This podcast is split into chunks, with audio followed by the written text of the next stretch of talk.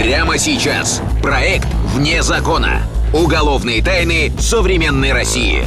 Жестокое убийство в столице Карачаева-Черкесии. За что зверски расправились с пожилой женщиной? Она лежит. Веревка переброшена через спинку кровати. Я рукой дотронулся. Ну, уже холодная. Смерть в жанре классической литературы. Сильно мне это напоминало все Достоевского «Преступление и наказание». Ромео и Джульетта или Бонни и Клайд. Бумажка, э, в которой было написано план схема совершения преступления. Убить ради любви или умереть ради любви. Выход из данной ситуации, э, спасти ее, э, пожертвовав собой. Преступление с вечной рифмой «Любовь и кровь». Это Юрий Волков. События того страшного дня он запомнил на всю жизнь. Дочери давно просили его купить видеокамеру. И вот он долгожданный подарок. Похвастаться покупкой поехали к бабушке на окраину города. Однако на стук никто не открыл. Папуля! Думал, ну, может, отдыхает, спит. Обошел дом, зашел со стороны спальни, постучать в окно. Я обратил внимание, что э, окна все завешены шторами. Ну, человек устроен так, о плохом думать не хочется сразу. Юрий аккуратно снял оконное стекло и залез в дом матери. Внутри все было перевернуто, как будто кто-то что-то искал. Старушка лежала на кровати в спальне. Увидел, что она, во-первых, лежит в неестественной позе, и на веревку я обратил внимание. Пожилую женщину жестоко убили. Задушили в собственной постели. Кто жестокий убийца? Что он искал в доме обычной пенсионерки? Пока смерть не разлучит нас. 2007 год. Карачаево-Черкесская республика. Черкесск. Сотрудники полиции прибыли на место через считанные минуты. Казалось банальное ограбление. Ночью неизвестные влезли в дом, а когда хозяйка проснулась, решили ее убить, чтобы не оставлять свидетелей. Добычей грабителей стали 10 тысяч рублей. Неужели из-за этой суммы старушку лишили жизни? Тогда сыщики не представляли, каким сложным и запутанным окажется это дело. Дождь шел в этот день, как бы следов никаких не осталось. Вот, соседей всех опросили, там, ну, никаких результатов, ни, ни свидетелей, ни очевидцев преступления, совершенного преступления не было. Юрий вспомнил, его мать сдавала комнаты в пристройке студентам. Ведь для работы по хозяйству всегда нужны мужские руки, да и лишняя прибавка к пенсии не помешает. Жильцы вернулись домой ближе к вечеру. Мальчишка подошел один, который на квартире здесь жил. Что случилось? Я говорю, так и так. Маму убили. Он тоже испугался, запереживал. Но, возможно, это только игра. К этому времени оперативники уже выяснили, старушка часто хвасталась соседям. Она несметно богата и даже хранит под кроватью чемодан, набитый деньгами. Ее квартиранты вполне могли это знать, вот и позарились на сбережения пожилой женщины. Но откуда у обычной пенсионерки такие деньги? Неужели с виду обычная старушка на деле миллионерша? Почему об этом не знали ее родственники? Разгадка оказалась простой.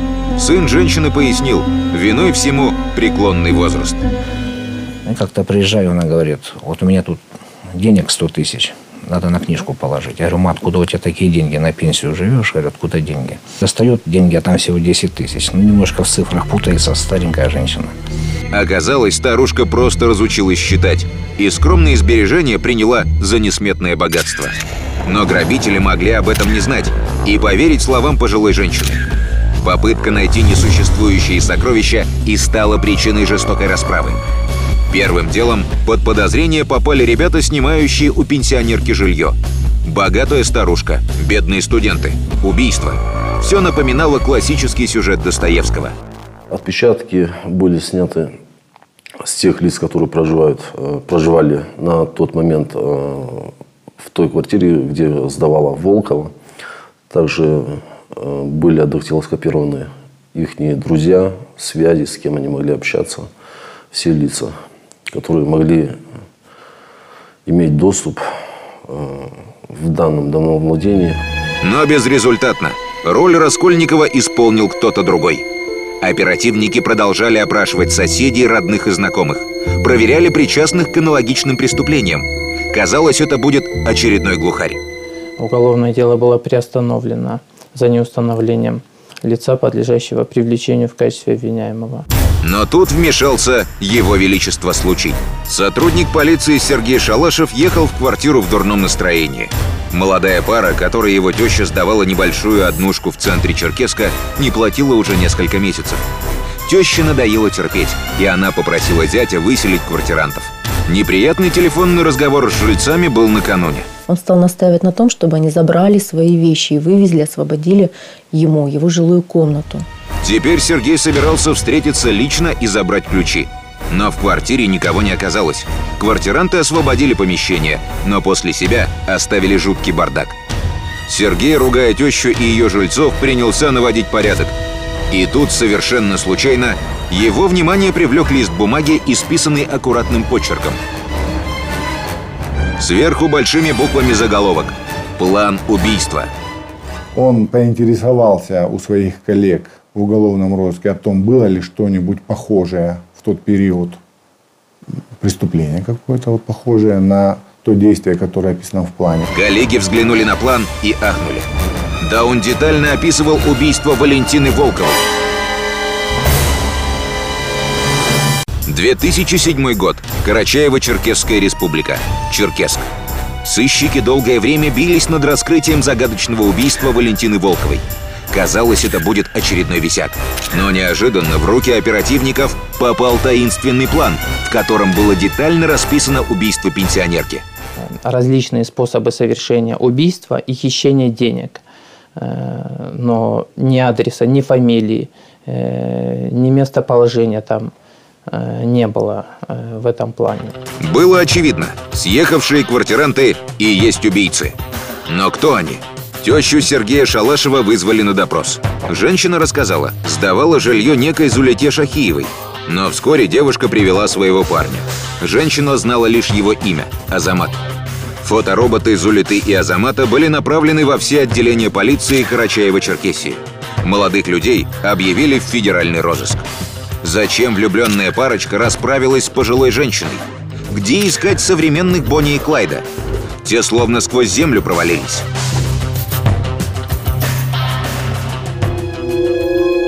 Прошло три года.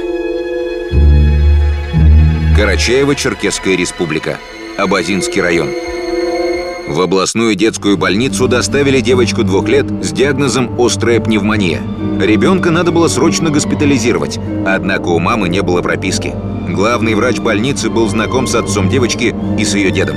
Он согласился закрыть глаза на бюрократию. Все будет хорошо. Девочка хорошая. В этот самый момент в больницу приехал участковый со своим сыном. Лицо женщины ему показалось чем-то знакомым. Кто это? Врач без задней мысли ответил. Малышку зовут Эльвира, а ее маму Зулита Шахиева. Действовать следовало оперативно, ведь женщина может снова податься в бега. Но как узнать ее адрес? Участковый проследил за Зулитой. Из материалов уголовного дела – Выяснилось, Зулита Шахиева проживает в горном ауле Инджис-Чукон вместе со своим гражданским мужем Азаматом Нашевым и несовершеннолетней дочерью Эльвирой. Тем же вечером домой к беглецам приехал наряд полиции. Азамата не застали дома, а Зулиту доставили в Черкесск, где следователи пошли на небольшую хитрость. Они взяли у нее скрытно, попросили написать какое-то объяснение на отвлеченную тему – а потом, сравнив почерк с этим почерком в плане... Следователь Лайпанов зашел в комнату для допросов. Он положил перед Зулитой ее объяснительную, потом план убийства и фотографию погибшей Валентины Волковой. Тихо сказал «Это сделали вы». Зулита долго молчала, а потом начала говорить. Чтобы объяснить, что же случилось той роковой ночью, Зулита вспомнила всю свою жизнь. Детство было настоящей сказкой. Единственная дочь богатого и уважаемого бизнесмена. Отец носил ее на руках, называл своей маленькой принцессой. Она никогда ни в чем не нуждалась. Шикарный дом в столице республики. Личный водитель каждый день отвозил и встречал Зулиту из школы. Казалось, райская жизнь будет вечной. В 15 лет девичья сказка обернулась настоящим кошмаром. Отец возвращался с работы. Не доезжая до дома несколько метров, он попал в страшную аварию. В тот день оборвалась не только его жизнь, но и счастливая жизнь его семьи. Мать начала пить. За два года у нее сменился десяток мужчин. Когда Зулита окончила школу, от прежнего богатства не осталось и следа. Мать продала и пропила все, что было. Вместо большого дома – съемная однушка. Вместо надежд – безысходность. Зулита дважды поступала в институт. Училась на отлично, но из-за нехватки денег бросала учебу. Периодические заработки, постоянно пьющая мать, скандалы дома. И вдруг она встретила его. Это была любовь с первого взгляда. Красавица Зулита и красавец Азамат. Все вокруг говорили, они созданы друг для друга. Азамат с Зулитой сняли квартиру и стали жить вместе. Но все складывалось не так удачно, как хотелось бы. Зулита надеялась, Азамат сможет обеспечить ей благополучную жизнь, которую она потеряла после смерти отца. Азамат старался, брался за любую работу, но денег все равно не хватало. И вдруг, как гром среди ясного неба, Зулита поняла, что беременна. Но на что растить ребенка, когда и так самим не хватает? Однажды молодые люди пришли в гости к друзьям Азамата, которые снимали жилье у пенсионерки Валентины Волковой. Внешний вид у нее был очень неопрятный.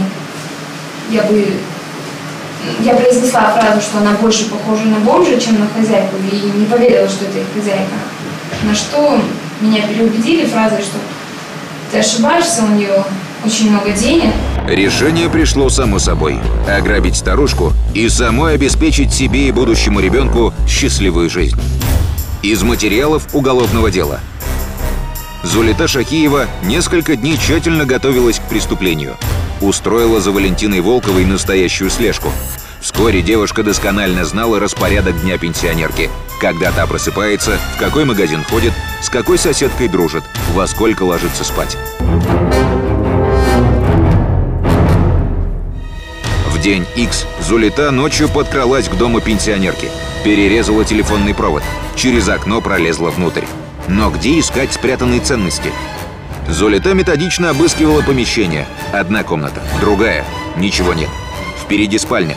Зулита осторожно открыла дверь. Вошла, стараясь не дышать. Но тут хозяйка проснулась. Увидев незнакомую девушку в доме, она закричала. Зулита оторопела. Сейчас старуха перебудет всех соседей. Что делать? Как заставить ее замолчать? Зулита подскочила к пожилой женщине и несколько раз ударила ее по голове. Тут под руку подвернулась веревка.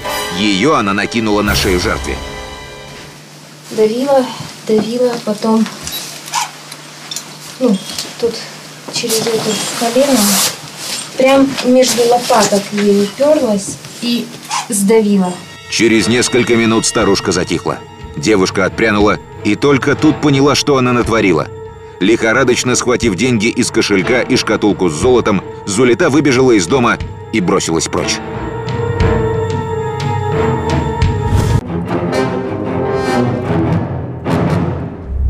Следователь выслушал исповедь Зулиты Шахиевой, не перебивая. Ему уже было почти жалко бедную, отчаявшуюся девушку. Она личность неординарная. Она может быть разной, да. И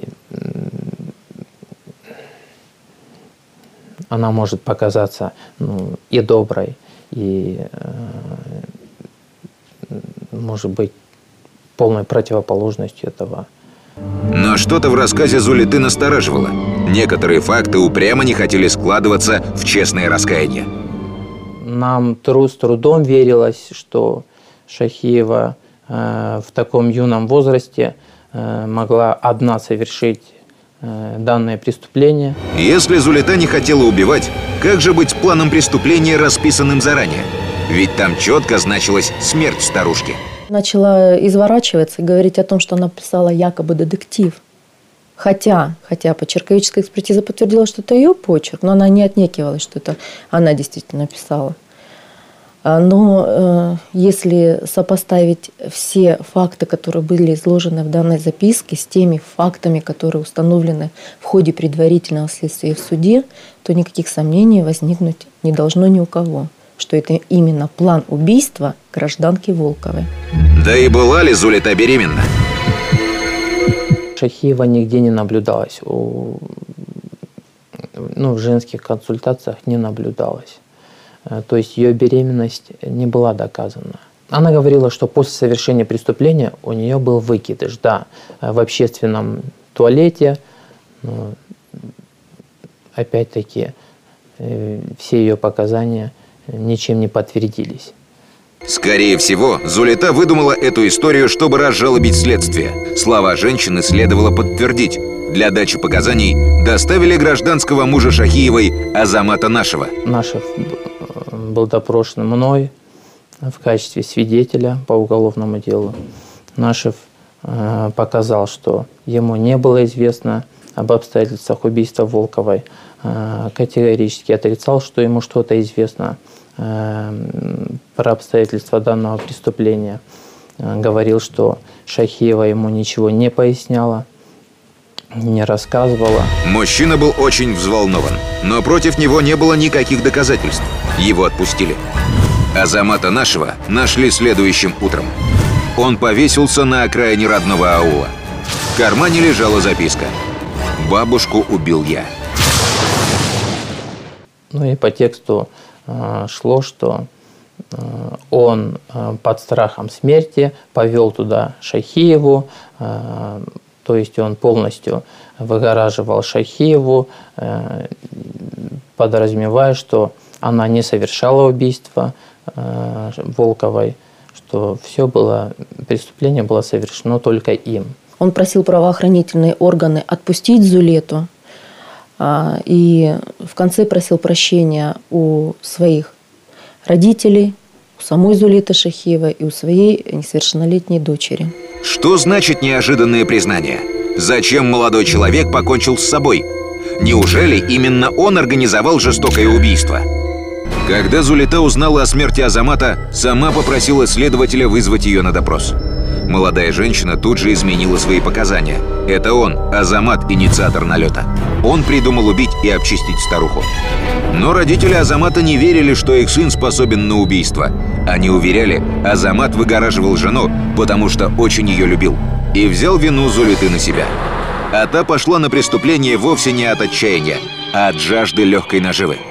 Такого же мнения и сын погибшей пенсионерки Юрий Волков. Видно, что жадная, очень жадная. Все описывали Зулиту как вздорную и скандальную барышню. Она верховодила мужем. Доставалось даже его родителям. Прожила она у них э, не более года с момента возвращения в КЧР. А, Но за этот год успела угрожать отцу нашего Азамата, а именно допускала такие выражения со старшими, а именно с отцом своего су- супруга гражданского, как э, «я тебе нож в горло засажу». Когда в семье родилась дочка, ей больше занимался Азамат, чем Зулита. Горе-мать часто бросала ребенка и мужа и уезжала куда-нибудь развлечься. Ну, она неоднократно пропадала за, за то время. То говорила, что в Армавир поехала, то говорила, что в Москву поехала лечиться. Ну, всякий раз что-то выдумывала. Месяца на 3-4 пропадала. Но Азамат слишком любил свою Зулиту. Все и прощал. И часто признавался. «Я буду с тобой, пока смерть не разлучит нас». Так оно и вышло. Согласно проведенной судебно-психологической экспертизы, Шахиева оказывала э, огромное влияние на нашего. Э, Он попал в ее зависимость. Теперь следователи не сомневались. Своим поступком Азамат хотел выгородить любимую. Взял вину Зулиты на себя. А та была и рада. Мнение мое сугубо личное такое, что гражданский муж очень сильно любил ее и мог э, своим поступком, вот этим суицидом, да, вот выгородить ее. Однако суд поверил предсмертной записке мужчины. Его признали организатором разбойного нападения и убийства. А Зулиту Шахиеву осудили за соучастие. Прошу всех встать. На суде Зулита вела себя вызывающе, постоянно спорила со всеми участниками процесса, перебивала, получала замечания, постоянно меняла показания. Говорила, что оперативные сотрудники применяли в отношении нее насилие. Давала показания в, в суде, что следователь не допрашивал ее, а э, печатал показания э, оперативных сотрудников, а она только расписалась в протоколе допроса подозреваемого. Но показания подсудимой не подтвердились. Выяснилось, молодая женщина снова вряд. Трудно поверить, что такая девушка могла это совершить. Ну, юная еще совсем. А потом, когда уже в процессе пообщался в суде, когда уже посмотрел, как она себя ведет, как она разговаривает, какие у нее мысли, как она изворачивается, страшно подумать, что это все может ужиться в одном человеке. Зулита так и не извинилась перед сыном убитой женщины. В судебном процессе мы не услышали ни единого слова прощения, раскаяния. Настолько нагло себя вела подсудимая, э, несмотря на неопровержимость доказательств, которые представила сторона гособвинения. Суд шел три месяца. Наконец судья вынес приговор. При назначении наказания, конечно, я решил именно минимальное наказание назначить с учетом всех обстоятельств по делу. Шахиева осуждена к 8 годам 6 месяцам лишения свободы за совершение разбойного нападения на Волкову. Шахиева пыталась обжаловать приговор, но Верховный суд оставил его без изменений. На свободе ее осталось ждать маленькая дочка. Эльвиру к себе взяла бабушка. Когда через 8 лет мама вернется, девочка уже совсем подрастет и сможет задать вопросы. Где ты была? Где папа? Что тогда Зулита ответит своей дочери?